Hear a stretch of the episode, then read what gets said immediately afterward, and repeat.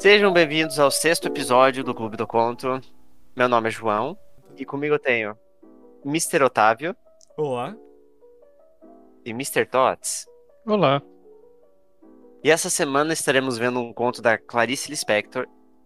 E falando um pouquinho da, da autora, a Clarice Lispector, nascida como Shaya, é, nasceu na Ucrânia.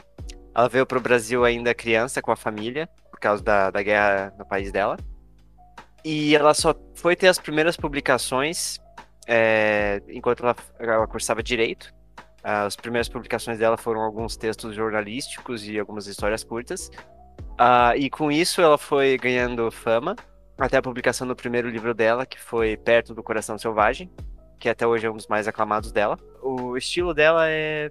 O pessoal descreve como intimista, e ele aborda alguns aspectos e descrições psicológicas e epifanias com um certo romantismo, na, na minha opinião. E o conto dela que nós estaremos vendo hoje se chama A Mensagem.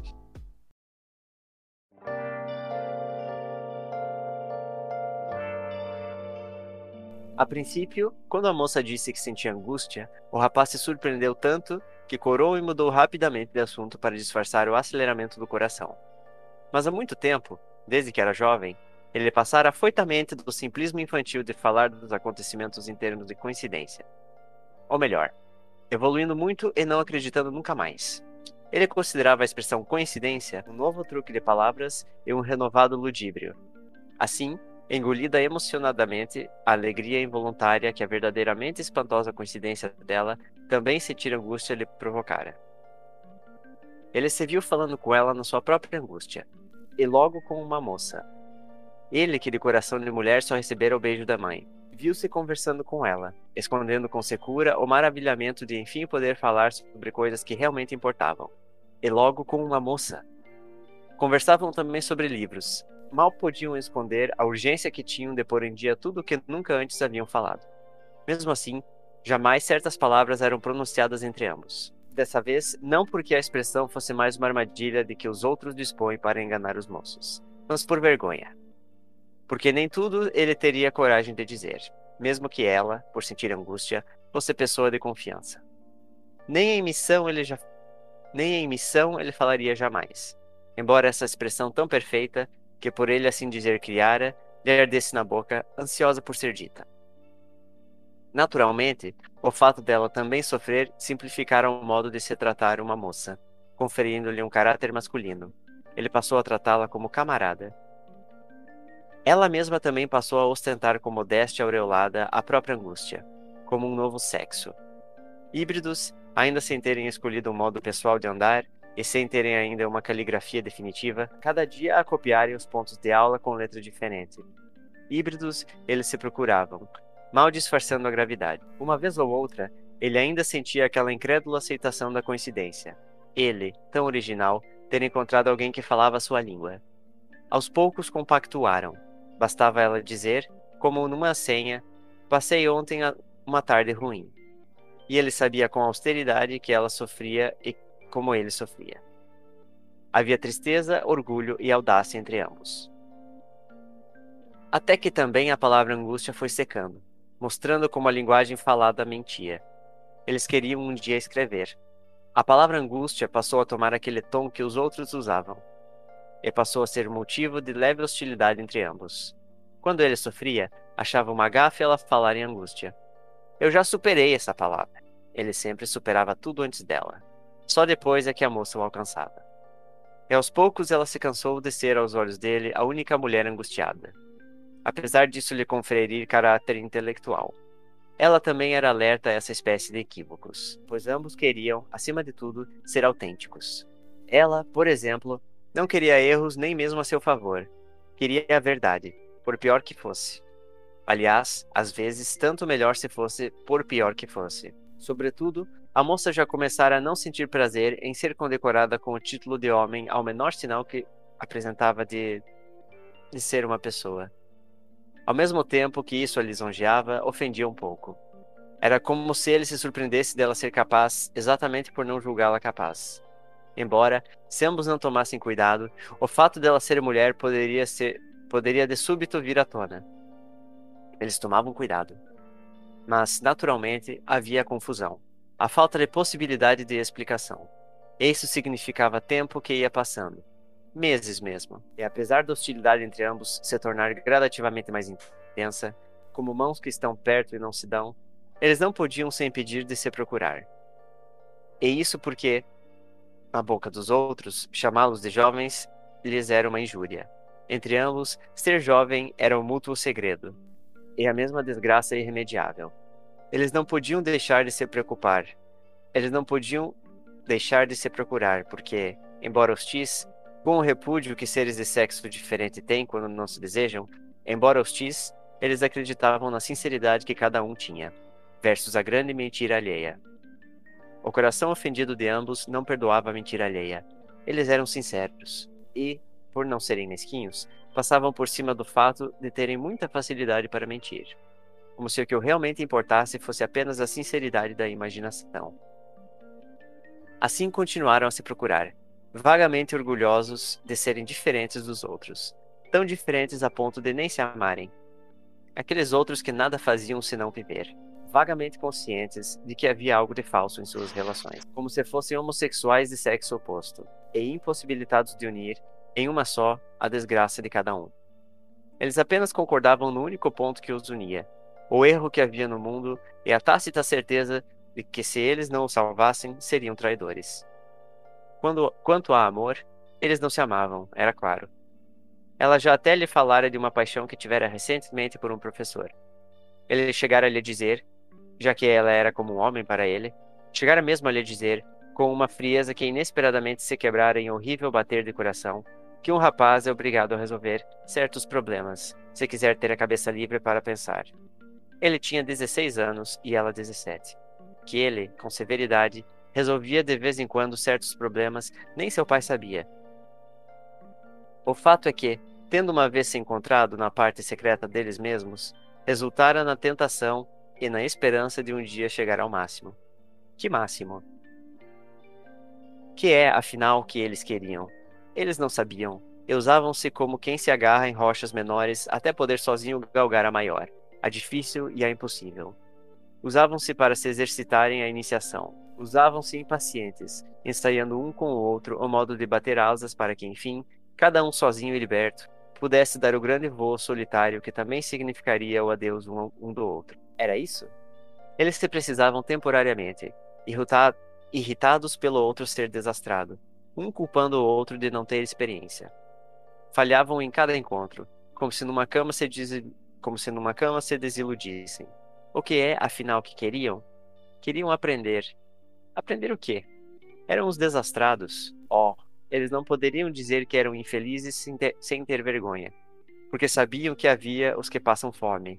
Eles comiam com fome e vergonha. Infelizes? Como? Se na verdade tocavam, sem nenhum motivo, num tal ponto extremo de felicidade, como se o mundo fosse sacudido e dessa árvore imensa caíssem mil frutos. Infelizes?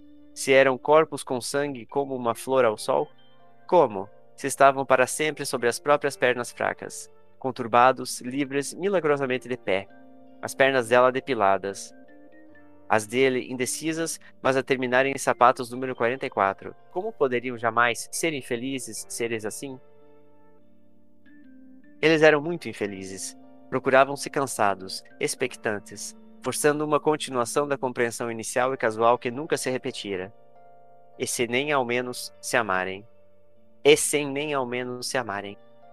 O ideal os sufocava. O tempo passava inútil. A urgência os chamava. Eles não sabiam para o que caminhavam, e o caminho chamava. Um pedia muito do outro, mas é que ambos tinham a mesma carência, e jamais procurariam um par mais velho que lhes ensinasse, porque não eram doidos de se entregarem, sem mais nem menos, ao mundo feito. Um modo possível de ainda se salvarem seria o que eles nunca chamariam de poesia, na verdade, o que seria poesia, essa palavra constrangedora? Seria encontrarem-se quando, por coincidência, caísse uma chuva repentina sobre a cidade? Ou talvez enquanto tomavam um refresco, olharem ao mesmo tempo para a cara de uma mulher passando na rua? Ou mesmo encontrarem-se por coincidência na velha noite de lua e vento? Mas ambos haviam nascido com a palavra poesia já publicada com o maior despudor nos suplementos de domingo dos jornais. Poesia era a palavra dos mais velhos. E a desconfiança de ambos era enorme, como de bichos, em quem o instinto avisa que um dia serão caçados. Eles já tinham sido por demais enganados para poderem agora acreditar. E, para caçá-los, teria sido preciso uma enorme cautela, muito faro e muita lábia, e um carinho ainda mais cauteloso, um carinho que não os ofendesse, para, pegando-os desprevenidos, poder capturá-los na rede. E com mais cautela ainda para não despertá-los, levá-los astuciosamente para o mundo dos viciados, para o mundo já criado, pois esse era o papel dos adultos e dos espiões, de tão longamente ludibriados, vaidosos da própria amargura, tinham repugnância por palavras, sobretudo quando uma palavra, como poesia, era tão esperta que quase exprimia, e aí então é que mostrava mesmo como exprimia pouco.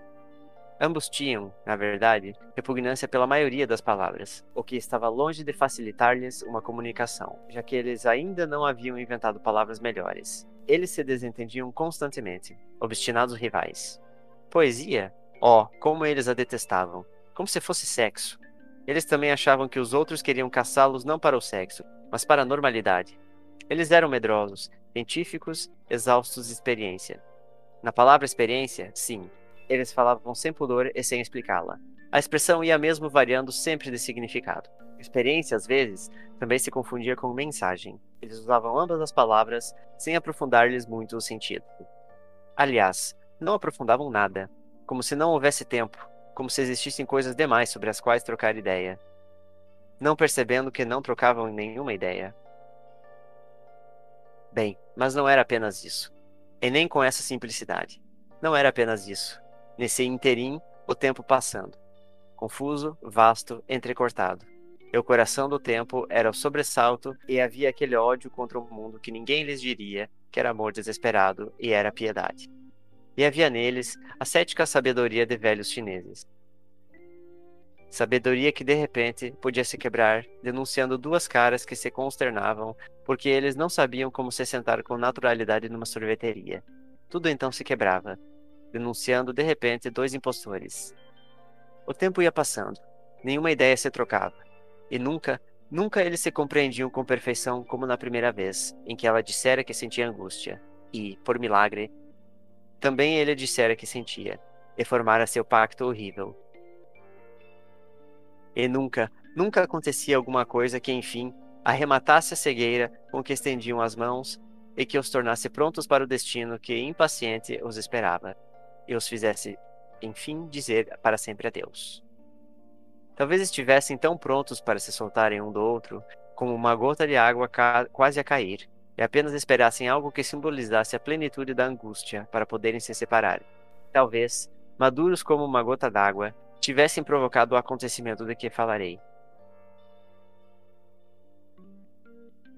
O vago acontecimento em torno da casa velha só existiu porque eles estavam prontos para isso.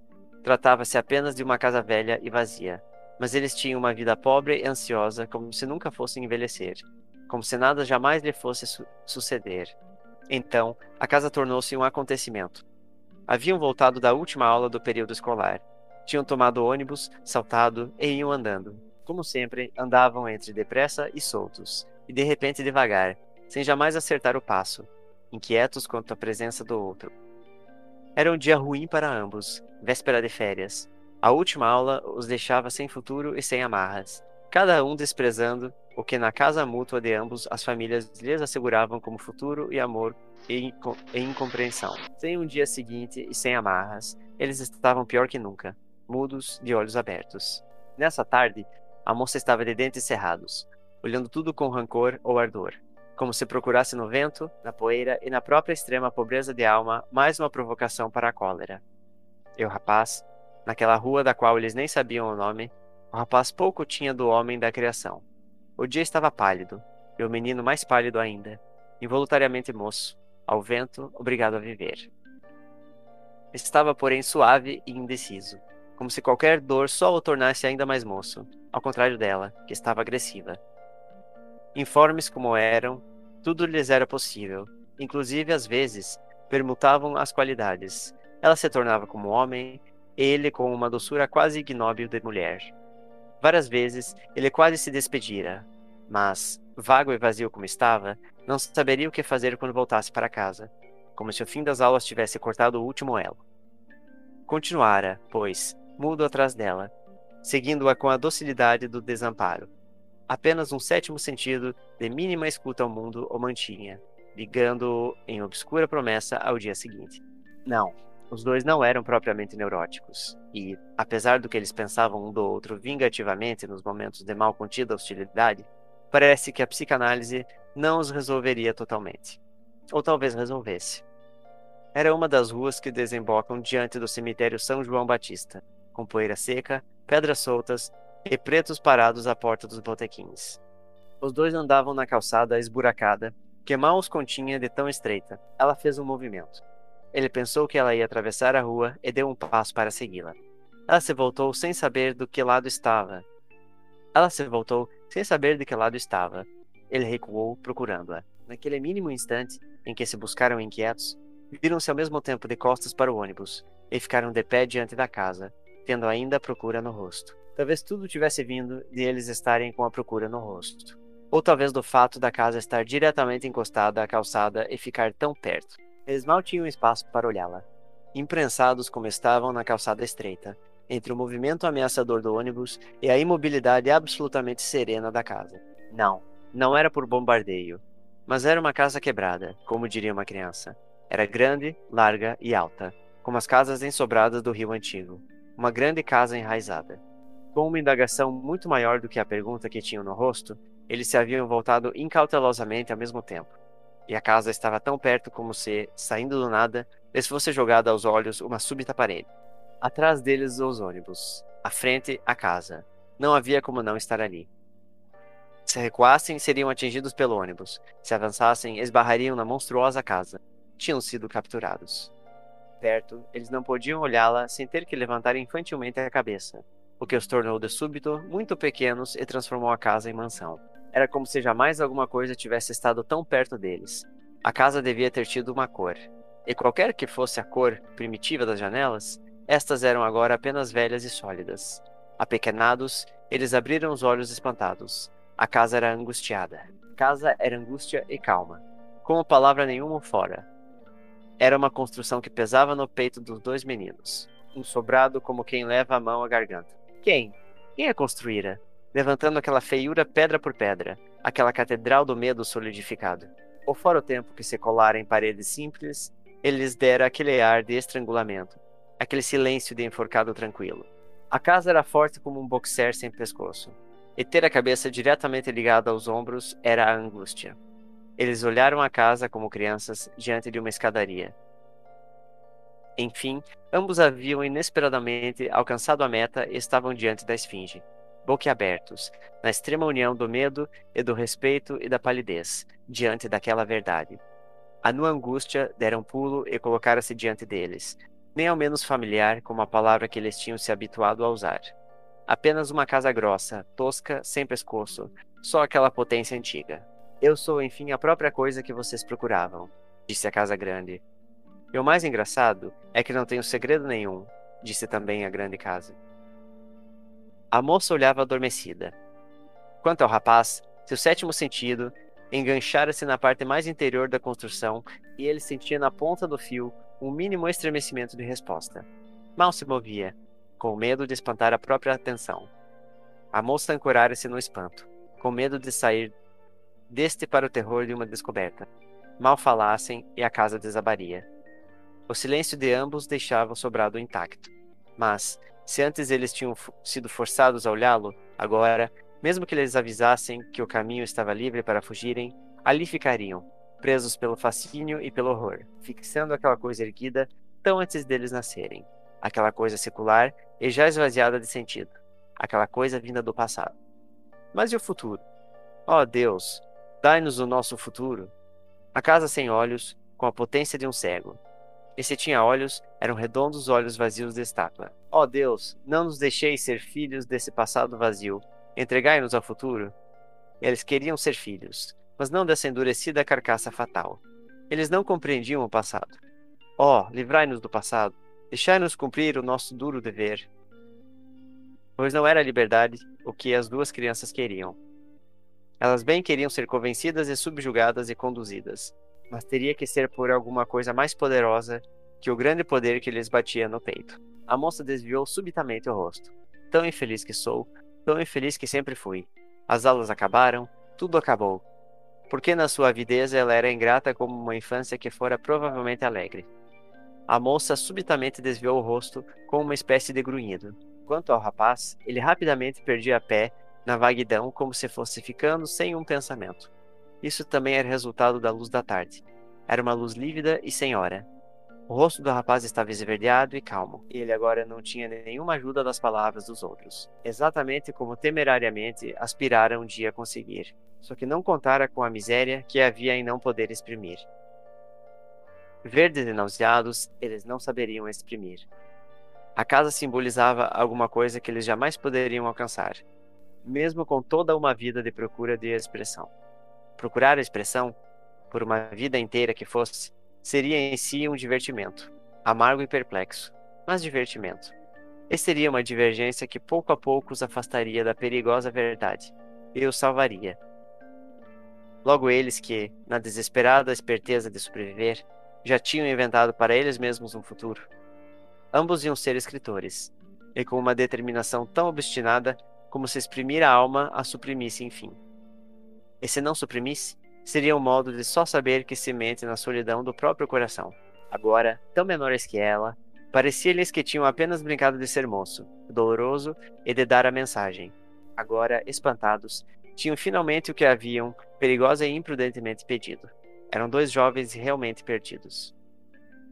Como diriam as pessoas mais velhas, eles estavam tendo o que bem mereciam, e eram tão culpados como crianças culpadas, tão culpados como são inocentes os criminosos. Ah, se ainda pudessem apaziguar o mundo por eles exacerbado, assegurando-lhe: estávamos, estávamos apenas brincando, somos dois impostores. Mas era tarde. Rende-te sem condição e faz de ti uma parte de mim que sou o passado. Diria-lhes a vida futura. E, por Deus, em nome de que poderia alguém exigir que tivessem esperança de que o futuro seria deles? Quem? Mas quem se interessava em. Mas quem se interessava em esclarecer-lhes o mistério, e sem mentir? Havia por acaso alguém trabalhando nesse sentido? Dessa vez, emudecidos como estavam, neles ocorreria acusar a sociedade. A moça havia subitamente voltado o rosto com um grunhido, uma espécie de soluço ou tosse. Meio que chorar nessa hora é bem de mulher, pensou ele no fundo de sua perdição, sem saber o que queria dizer com essa hora mas esta foi a primeira solidez que ele encontrou para si mesmo. Agarrando-se a essa primeira tábua, pôde voltar cambaleante à tona, e como sempre antes da moça. Voltou antes dela, e viu uma casa de pé com um cartaz de aluga-se. Ouviu o ônibus às suas costas, viu uma casa vazia, e ao seu lado, a moça com o rosto doentio, procurando escondê-lo do homem já acordado.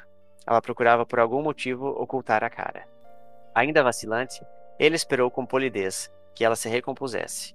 Esperou vacilante, sim, mas homem. Magro e irremediavelmente moço, sim, mas homem. Um corpo de homem era a solidez que o recuperava sempre. Volta e meia, quando precisava muito, ele se tornava um homem. Então, com a mão incerta, acendeu sem naturalidade um cigarro, como se ele fosse os outros, socorrendo-se dos gestos que a maçonaria dos homens lhe dava como apoio e caminho. E ela? Mas a moça saiu de tudo isso pintada com batom, com o ruge meio manchado e enfeitada por um colar azul. Plumas que um momento antes haviam feito parte de uma situação e de um futuro. Mas agora era como se ela não tivesse lavado o rosto antes de dormir e acordasse com as marcas impúdicas de uma orgia anterior. Pois ela, volta e meia, era uma mulher. Com um cinismo reconfortante, o rapaz olhou-a curioso e viu que ela não passava de uma moça, Fico por aqui mesmo, disse-lhe então, despedindo-se com altivez. Ele que nem sequer tinha mais hora certa de voltar para casa, e sentia no bolso a chave da porta. Despediram-se. E eles, que nunca se apertavam as mãos porque seria convencional, apertaram-se as mãos, pois ela, na falta de jeito de em tão uma hora ter seios e um colar, ela estendera desastradamente a sua. O contato das duas mãos úmidas se apalpando sem amor constrangeu o rapaz como um como uma operação vergonhosa. Ele corou. E ela, com batom e rouge, procurou disfarçar a própria nudez enfeitada. Ela não era nada, e afastou-se como se mil olhos a seguissem, esquiva na sua humildade de ter uma condição. Vendo-a afastar-se, ele a examinou incrédulo, como um interesse divertido. Será possível que mulher possa realmente saber o que é angústia? E a dúvida fez com que ele se sentisse muito forte. Não, mulher servia mesmo para outra coisa. Isso não se podia negar. Era de um amigo que ele precisava. Sim, de um amigo leal. Sentiu-se então limpo e franco, sem nada a esconder, leal como um homem. De qualquer tremor de terra, de qualquer tremor de terra, ele saía com um movimento livre para a frente, com a mesma e orgulhosa inconsequência que faz o cavalo relinchar. Enquanto ela saiu costeando a parede como uma intrusa, já quase mãe dos filhos que um dia teria, o corpo pressentindo a submissão, corpo sagrado e impuro a carregar. O rapaz olhou-a, espantado de ter sido ludibriado pela moça por pela moça há tanto tempo, e quase sorriu, quase sacudia as asas que acabavam de crescer. Sou homem, disse-lhe o sexo em obscura vitória. De cada luta ou repouso, ele saía mais homem. Ser homem se alimentava mesmo daquele vento que agora arrastava poeira pelas ruas do cemitério São João Batista. O mesmo vento de poeira que fazia com que o outro ser, o fêmeo, se, se encolhesse ferido, como se nenhum agasalho fosse jamais proteger a sua nudez. Esse vento das ruas. O rapaz viu-a afastar-se, acompanhando-a com olhos pornográficos e curiosos, que não pouparam nenhum detalhe humilde da moça. A moça que de súbito pôs-se a correr, desesperadamente para não perder o ônibus. Num sobressalto fascinado, o rapaz viu-a correr como uma doida para não perder o ônibus. Intrigado, viu-a subir no ônibus como um macaco de saia curta. O falso cigarro caiu-lhe da mão. Alguma coisa incômoda o desequilibrara. O que era? Um momento de grande desconfiança o tomava. Mas o que era? Urgentemente e inquietantemente, o que era? Ele a vira correr de toda ágil, mesmo que o coração da moça, ele bem adivinhava, estivesse pálido. E vira, toda cheia de impotente amor pela humanidade, subir como um macaco no ônibus, e viu-a depois sentar-se quieta e comportada, recompondo a blusa enquanto esperava que o ônibus andasse. Seria isso? Mas o que poderia haver nisso que o enchia de desconfiada atenção? Talvez o fato dela ter corrido à toa, pois o ônibus ainda não ia partir. Havia, pois, tempo. Ela nem precisava ter corrido. Mas o que havia nisso tudo que fazia com que ele erguesse as orelhas em escuta angustiada? Numa surdez de quem jamais ouvirá a explicação? Ele tinha acabado de nascer um homem, mas, mal assumir o seu nascimento, estava também assumindo aquele peso do peito. Mal assumir a sua glória. E uma experiência insondável dava-lhe a primeira futura ruga. Ignorante, inquieto, mal assumir a masculinidade, e uma nova fome ávida nascia, uma coisa dolorosa como um homem que nunca chora. Estaria ele tendo o primeiro medo de que alguma coisa fosse impossível? A moça era um zero naquele ônibus parado. E, no entanto, homem que agora ele era, o rapaz de súbito precisava se inclinar para aquele nada, para aquela moça. E nem ao menos inclinar-se de igual para igual, nem ao menos inclinar-se para conceder. Mas, atolado no seu reino de homem, ele precisava dela. Para quê? Para, para lembrar-se de uma cláusula? para que ela ou outra qualquer não o deixasse ir longe demais e se perder? Para que ele sentisse em sobressalto, como ele estava sentindo, que havia possibilidade de erro? Ele precisava dela com fome, para não esquecer que eram feitos da mesma carne, essa carne pobre, da qual, ao subir no ônibus como um macaco, ela parecia ter feito um caminho fatal. Mas afinal, o que é que está me acontecendo? Assustou-se ele. Nada. Nada que não se exagere por apenas um instante de fraqueza e vacilação. Nada mais que isso. Não havia perigo. Apenas um instante de fraqueza e vacilação.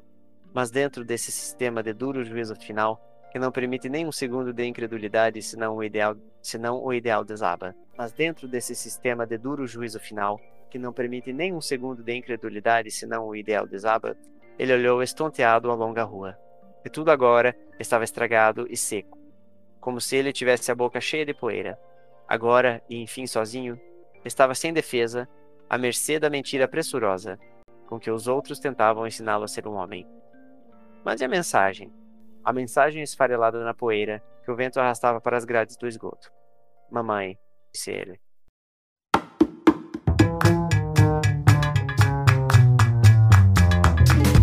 Pois é, agora João. nos explique o que está acontecendo, o que, o que se passou nesse texto. É contigo, rapaz. Ué, achei que a gente. Achei que a gente fazia vocês falarem o que, que vocês acharam do texto antes do mestre É, fazer quando alguém olha, lê. ali, ali no meio, ele fala que eles não, eles precisavam de uma psicanálise, mas eu acho que esse conto também precisava, cara, porque eu, e- eu assim, eu li ele antes e aí pensei, bom, quando o João lê né, na gravação, vai esclarecer melhor algumas coisas Uhum. nessa releitura. Ah, não. é um conto muito. Eu nunca li nada da Clarice Lispector. Nunca tinha. Eu conheço, Ah. fa- conheço muito a fama dela. Teve Uhum. aquela época de frases de Facebook que era. Sim. sempre, sempre tinha post dela com, alguma frase dela e tudo mais. Hum. Só que, cara. Eu, se, se esse conto, assim, se, se, se, for- se eu fosse pra ter uma primeira impressão da autora e, e só existisse esse conto dela, assim, eu tivesse que, tipo, de- dizer, eu ia dizer que eu não entendi nada, basicamente. Sim. Com toda sinceridade. E tu, Tots? Pois eu também, eu, na verdade, eu já li outros contos dela, mas que eu, que eu gostei bastante e que, que eram bem diferentes desse. Ah, mas eu lembro que a Lígia, uma época, leu um livro dela que se chamava A Paixão Segundo GH, se não me engano é nome. também um dos bem famosos dela. É, e e ele é tipo sobre uma, eu acho que uma patroa que demite a empregada e daí vai limpar um quarto e mata uma barata. E aí o livro inteiro basicamente se passa num, numa reflexão muito louca que essa mulher tem ali olhando a barata morta. E, aí eu lembro que, ele, que ele- eu não li o livro, né, mas a Lígia me contou e, e, que me, e me parece que esse conto é bem nessa na vibe desse livro, assim, também, que essa essa introspecção, né, é, Eu acho bem que, profunda. que algo que facilitaria a nossa discussão era tratar dos temas que a história nos repassou, porque eu não sinto que ela tem um- uma linha, tipo, eu não sinto que ela tem algo que seja fácil de, de se debater, uma sequência fácil de se, de, de se debater, tipo, é realmente muito o que os personagens pensam, principalmente o que o homem pensa, mas aí tem alguns Uhum. momentos que você não sabe se né? tem alguns momentos que bagunçam um pouco as ideias, porque são dois homens, e daí não, é um homem e uma mulher, e daí não, mas. Quando, quando eu falar dois homens, eu entendo que eles estão se eles, né, tanto o, o personagem quanto o, o autor ou a história, se referindo à menina como homem por causa do sentimento que ela expressou antes, né? Que, é que o menino vê ela como homem por sentir-se um semelhante a ela no começo É. da história. Como se uma mulher não pudesse sentir angústia, né? Tem essa, Uhum. tem essa pira, né? Tem, tem esses temas, né? De, de- do que, que um homem e uma mulher podem sentir e o que, que um homem aceita que uma mulher sinta, né? Tipo. ah, Sim, sim. Você é permitida sentir angústia, porque realmente esse é o termo. é, Dá, dá a entender que, tipo, por ela ter usado a palavra angústia, ela foi, tipo, muito sagaz em usar esse termo, sabe? Alguma coisa assim. Sim. E aí ele No aceitou. começo da história, é, parece que ele, ele, ele o, o respeito que ele tem por ela se dá a partir desse momento, né? Na, na minha É. interpretação, porque ele percebe, ah, ela, ela, então ela também sabe o que é isso, sabe? Só que Ele se sentiu como como. semelhante. Mas o erro foi justamente associar esse, esse vínculo a, ah, então ela também sabe o que é ser um homem, Ao sabe? sexo, né? Ao sexo, tipo, É. ele, ele vinculou ao sexo. E como, como ele tava errado no sentido de, tipo, depois, em, ao que dá ainda entender em outras conversas que eles tiveram, não houve mais essa igualdade, não houve mais sentimentos mútuos, né? Uhum. E aí ele começou a achar que, é, até achei, essa parte é que eu acho interessante antes da história me perder, né? Que,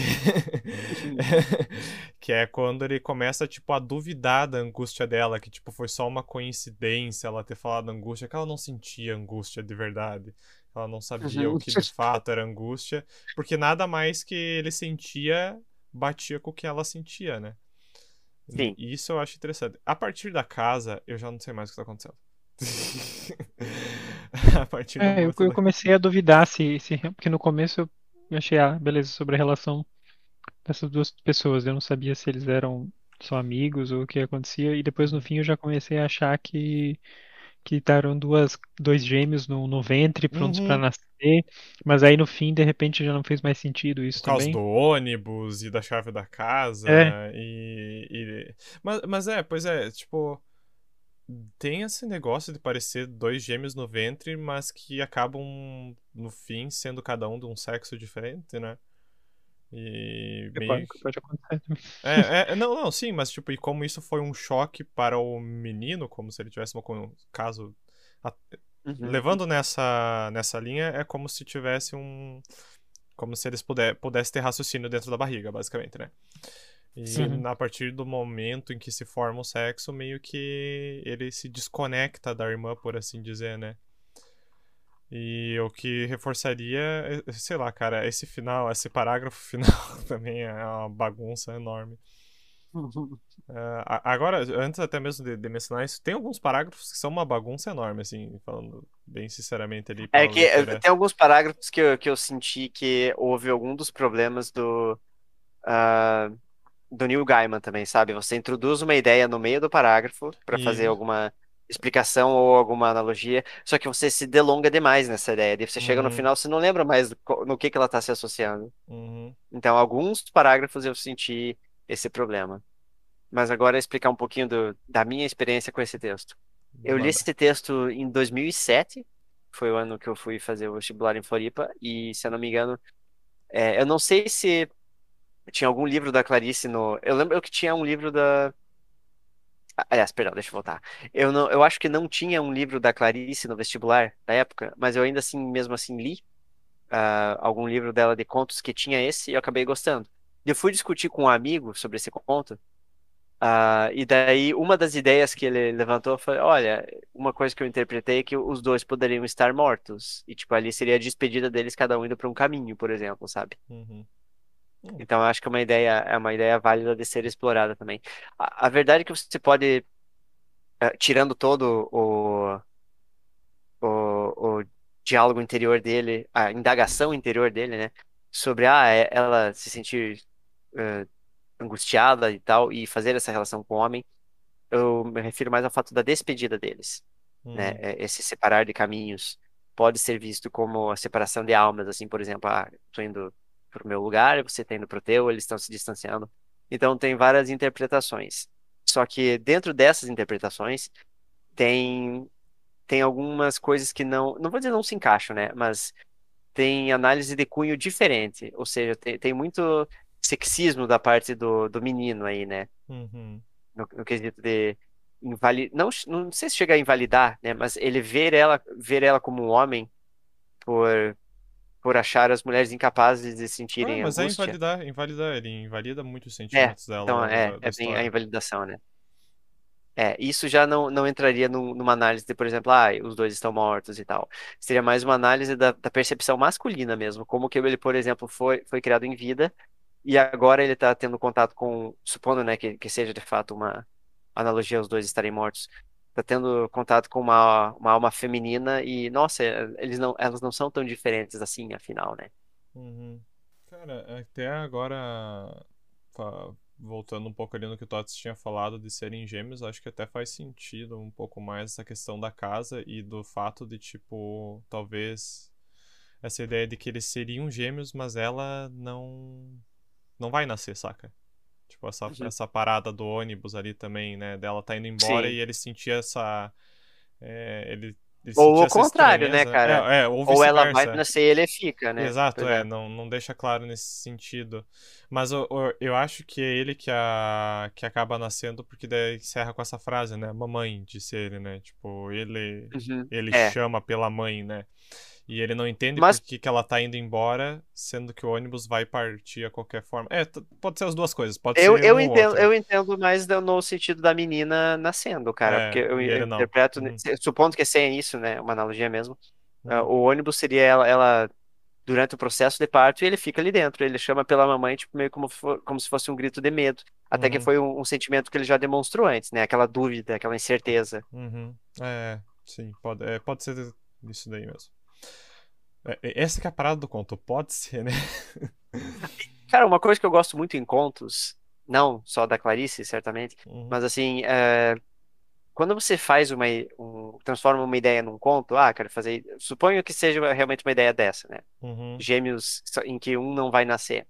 E você transforma de, de certa forma, assim, faz literalmente da história uma, uma metáfora, né? Uhum. Ah, eu, eu gosto muito ah, de contos em que você não, não tem certeza do que se trata, assim, não tem como ter certeza, Uhum. ah, mas só, só tem dicas ou, ou alusões que poderiam significar aquilo e no final acabam gerando múltiplas e válidas interpretações da história como um todo. Tipo Uhum. aquela da pintura, por exemplo, sabe? Sim. É, Eu, eu acho que é fica. bem mais Eu alusivo, acho, né? uma, é, eu acho que um, um, um conto assim eh, tem muito mais. Tá, tem muito mais valor, não é bem expressado, mas eu acho muito mais interessante um conto que tenha possíveis múltiplas interpretações, ah, além de uma, uma canon, vamos dizer assim. Tipo, Uhum. ah, o autor falou que escreveu sobre isso.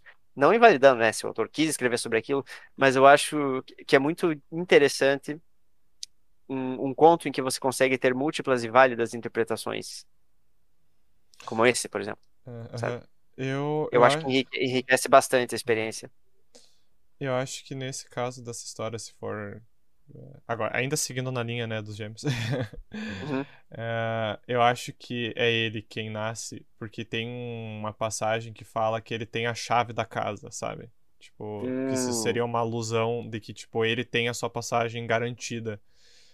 É, isso é, E por isso ele não entende porque ela está indo embora, né? E porque isso é ruim, por assim dizer, né? Ele uhum. nem, ele nem consegue, tipo, expressar qual é o sentimento que ele tem, né? É, de fato, pela, pela partida. Ele tem um incômodo, um desequilíbrio, né? Sim, Mas eu tenho, o problema é que tem algumas coisas que não fazem muito sentido né, nessa ideia dos gêmeos, sim. que, que, uhum, tipo, logo no, com- no começo, né, quando que ele usa expressões como quando a moça disse que sentia angústia, o rapaz se surpreendeu e daí tentou disfarçar o aceleramento do coração. uhum, Eu não sei se essas coisas, por isso que eu achei estranho, assim, né, que no começo parece muito que eles são um Adultos. casal É. jovem, é, adultos, jovens, sim. mas no fim fica essa loucura do...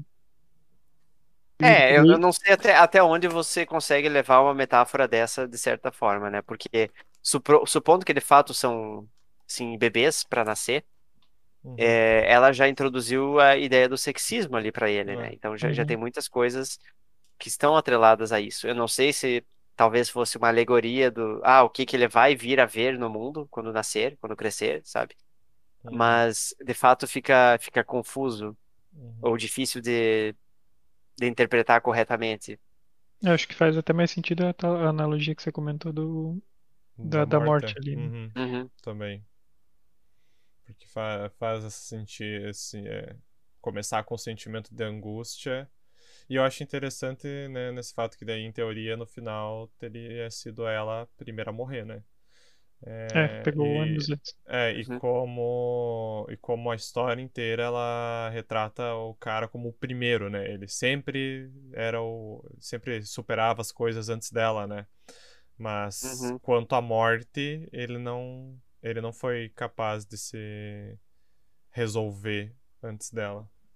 Sim. E até mesmo na história eles se referem a as outras pessoas, as outras pessoas como os outros, né? Esses outros você pode Uhum. interpretar ou dos que já, já aceitaram a morte, né? Ou dos que ainda estão vivos, tem, tem várias formas de interpretar isso. É, ali ele fala que ele já superou, ele fala que quando, quando ele cansa de ouvir ela falando da angústia, ele fala que ele já superou aquela angústia. Tem uma questão até Uhum. de, de desrespeito no sentido de, tipo, ah, eu já superei isso, não me interessa mais falar sobre esse Sim. assunto. Se você ainda não superou, né? Eu acho um, um tema interessante, porque depois, de- ali no final, na, na parada da casa, é como se a personagem que tá com ele, a mulher, não se importasse mais disso, porque ela já, tipo, já tem a certeza de que ele vai superar sem se importar com o que ela tá é, Uhum. passando, né?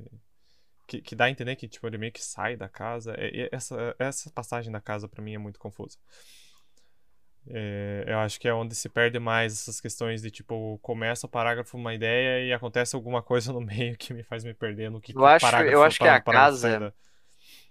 É, eu concordo, isso. De fato, porque tem, eu acho que pelo menos umas duas vezes no texto eu senti assim, ah, beleza, tá indo pra, pra conclusão de algum, algum raciocínio e tal, mas e no meio dessa conclusão introduz um elemento novo, tipo, ah, a casa. Uhum. E aí, de repente, a casa é isso, a casa é aquilo, a casa não sei o quê, e começa a ter toda a, a- o desenrolar de sentimentos dos personagens com a casa, né? E o que ela representa. É, eu acho que a casa é Então- um grande problema nessa história, porque a história faz questão de se quebrar na casa, né? Tipo, ele. Uhum. Ela, ela faz uma pausa entre as conversas que eles têm e o, o suposto. Até pegando nessa, nessa ideia de, tipo, eles estarem pra morrer, né? O fim da aula. Tipo, eles não tinham mais o que aprender com a vida. é, Uhum. tipo, eles já viveram tudo que tinham pra viver, talvez, se fosse isso. Sim. É, e o Eu acho que é- faz, faz questão, né, de dizer e tudo ia mudar a partir da casa, né? A casa, pra mim, eh, indo pra essa linha deles estarem mortos, simboliza pra mim um, o que cada um, não necessariamente idealiza, mas o que cada um vê que Uhum, tem no após a morte, né, cara? O, cada, o Uhum. caminho que cada um vai, vai tomar. Então a casa Uhum. seria, eu, eu digo que ela, ela tá assim, ah, tá desbotada, quebrada, sem pintura e tudo mais, uhum, porque é, é como se fosse uma forma meio abstrata, sabe, do que eles vão encontrar depois da Uhum. morte, cada um. uhum, uhum. Mas e aí, qual é, qual é a mensagem? Então, é, é a outra coisa que eu ia, ia trazer, já que tinha comentado, a gente tava falando ah, de elementos que surgem na, na Uhum, história, e tem a menção também de a mensagem, né, que eu acho que é mencionado umas três vezes no máximo na história. O uhum. que é de fato a mensagem? O que é a mensagem? Que É, é, poderia ser. jogando pra Inclusive é algo lembrado no fim, é algo lembrado no fim da história, né? Mas e a Uhum. mensagem? A mensagem esfarelada na poeira que o vento arrastava para as grades do esgoto. Exatamente. Mamãe. Ele fez o que todo homem adulto faria em seu lugar. Chamou, clamou por mamãe. Mas, ó, eu deixo pra vocês, cara. Eu realmente não não Não, eu, eu trouxe de fato para para nós Uhum. vermos qual a interpretação que cada um teria, né? Eu não Uhum. sei qual que é o sentido real por trás da Eu história, o que fico, que eu ela fico quis por- Não, escrever. não, falando da mensagem em si, o que, que vocês acham que é Uhum. a mensagem em si? E pra Só ela fala- ser só tão relevante. no- Só menciona no final aqui, né? Hum, Não, não, é mencionado antes também. tem, tem uma, tem uma menção no meio da história Ah, da tá. mensagem. Dar a mensagem. Ah, tá. Ao passo que cada. a- ao, ao passo que com a casa do passado eles não poderiam brincar. Agora tão menores que era, parecia-lhes que tinham apenas brincado de ser moço e doloroso e de dar a mensagem. Uhum. Mas qual é a mensagem tão dolorosa que no fim do dia ainda parou no esgoto? Essa é a Eu, parada. eu acho que talvez seja algo tipo. Que no, no final das contas não importa, por isso que a mensagem foi pro esgoto, que tipo, aquele Uhum. esquema de não importa o destino, importa a jornada. Uhum, Ah, isso é legal. Isso é legal. uhum, Então, se foi a mensagem, não interessa, foi pro esgoto. Foi o que Uhum. eles. A mensagem é o que eles, é o que eles viveram. uhum. Eu, eu acho que a mensagem era angústia. No fim das contas, que eles perderam. É, a assim. maior menção da história toda é a angústia, É né, afinal. É o que angústia. fez eles, te- Uhum. eles tenti- sentirem empatia um pelo outro no começo. Se, se- se fosse pra dar Esse um nome. vínculo. É, é, é isso. Tipo, o, a, a, a empatia, o vínculo, ah, o sentimento mútuo que eles tinham da angústia e como isso se perdeu. Como, como isso foi literalmente parar no lixo. Uhum. é, por uma falha de comunicação, talvez, é, ou uma tentativa de, de tentar ide- idealizar, né, por parte do, do homem, idealizar a mulher como um, um outro homem que ela não era. Eu, eu acho que tem, tem a ver com isso, cara, mas. Eu gostei que o, que o Otávio começou com é isso, como se tivesse tipo, o Eureka. Achado. né? Encontrei Não, aqui não, uma não, prova, não, uma prova não. cabaça. Eu tô aqui só teorizando, cara, porque certeza não tenho nenhuma no fim desse conto, de, de verdade. É, é uma- acho que é uma, uma grande bateção de cabeça essa história.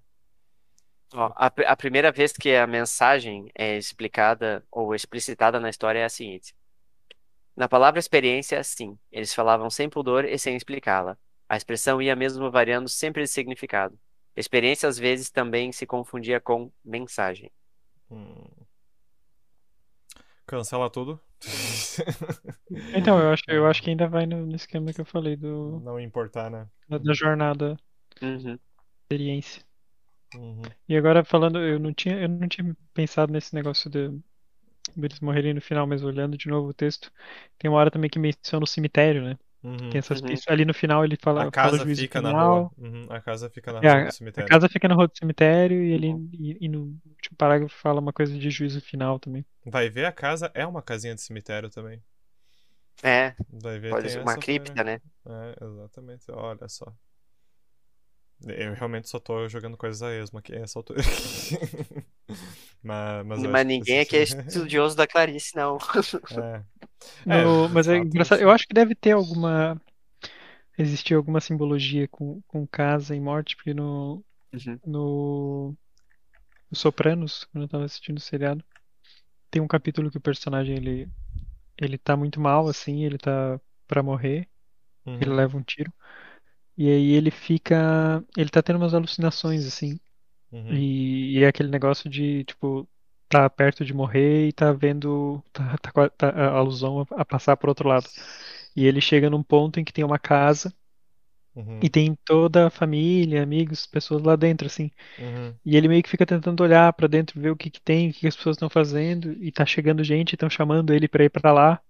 E ele tá Uhum. tipo, será que eu vou ou será que eu não vou, né? Será que eu entro nessa casa ou não? uhum. E, e não sei, deve ter alguma simbologia clássica da. Ah, tem a parada de... Talvez em- A ideia da morada final, né? A última morada, É. uma coisa assim. Algo assim. O, o- o próprio velório, né? Tem... E o fato dele estar com a chave pode fazer ligação com a chave da cripta também, né? Uhum. É, isso aí. Tipo, Ele- não que uma cripta tenha a chave, mas, Uhum. Não, é, mas é como eles estão analisando ela como se fosse uma casa, por exemplo. Uhum. É. Eu, eu sei que no fim do dia eu fiquei bem confuso com esse conto. Isso não, não, não restam dúvidas sobre isso. Mas é, eu, eu vejo que tem muitos temas nessa história. Eu fiquei curioso de demais coisas da, da Clarice por conta disso.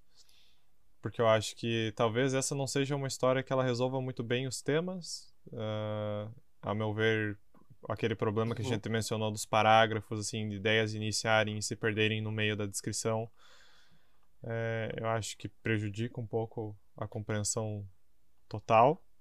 Mas eu não acho que a escrita dela é ruim, eu acho que é, é, é incrível como ela consegue me confundir usando palavras que eu entendo. Uhum, exato, não tem nenhuma palavra assim fora do Não, normal não na tem, história não dela. tem. Literalmente não tem nada aqui que eu pense, meu Deus, eu preciso procurar o significado dessa palavra. Não. Ela, ela literalmente me, me confundiu em- com coisas que eu, que eu seria capaz de entender. Eu acho que a construção das frases e, e a, a construção das ideias desse texto é o que é o que te enganam, sabe?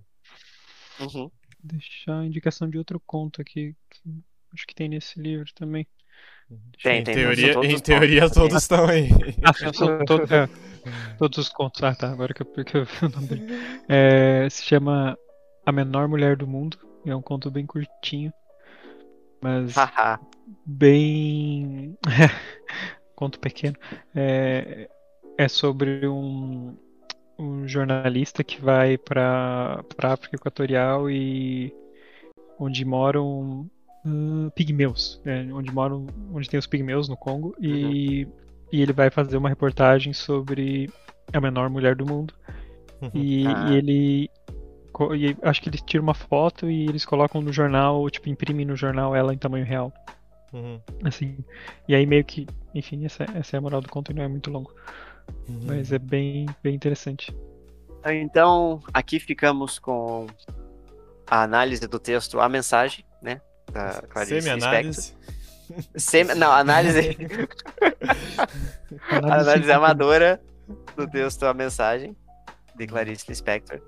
Quem quiser ler mais sobre a autora, sinta-se à vontade. Se, se quem quiser indicar, inclusive, algum conto interessante para nós fazermos a, a reunião do Clube do Contos também pode indicar. E deixando aqui um lembrete do desafio da nossa semana que vem, é o seguinte. Escreva uma história onde todos os diálogos sejam fofocas. Os pontos bônus, apresente de alguma forma a verdadeira história por trás de uma ou mais fofocas, sem que nunca os personagens fiquem sabendo a verdade ou os personagens sabem a verdade, mas possuem segundas intenções em escondê-la. Simples. Simples. Fazemos todos os dias. Em- Fazemos em, todo em, dia. Em algum grau ou outro, fazemos todos os dias. E para onde que as pessoas podem enviar suas sugestões e contos e afins, João? Podem mandar para o sindicato dos escritores gmail.com e também sintam-se à vontade para entrar no nosso canal do Discord, ele é aberto, e também nos seguir nas redes sociais Twitter e Instagram, arroba Sindicato dos Escritores. É isso. E é isso, pessoal. Tenha uma boa semana, seja lá quando vocês estiverem ouvindo esse episódio. E ficamos por aqui. Tchau, tchau. Até mais.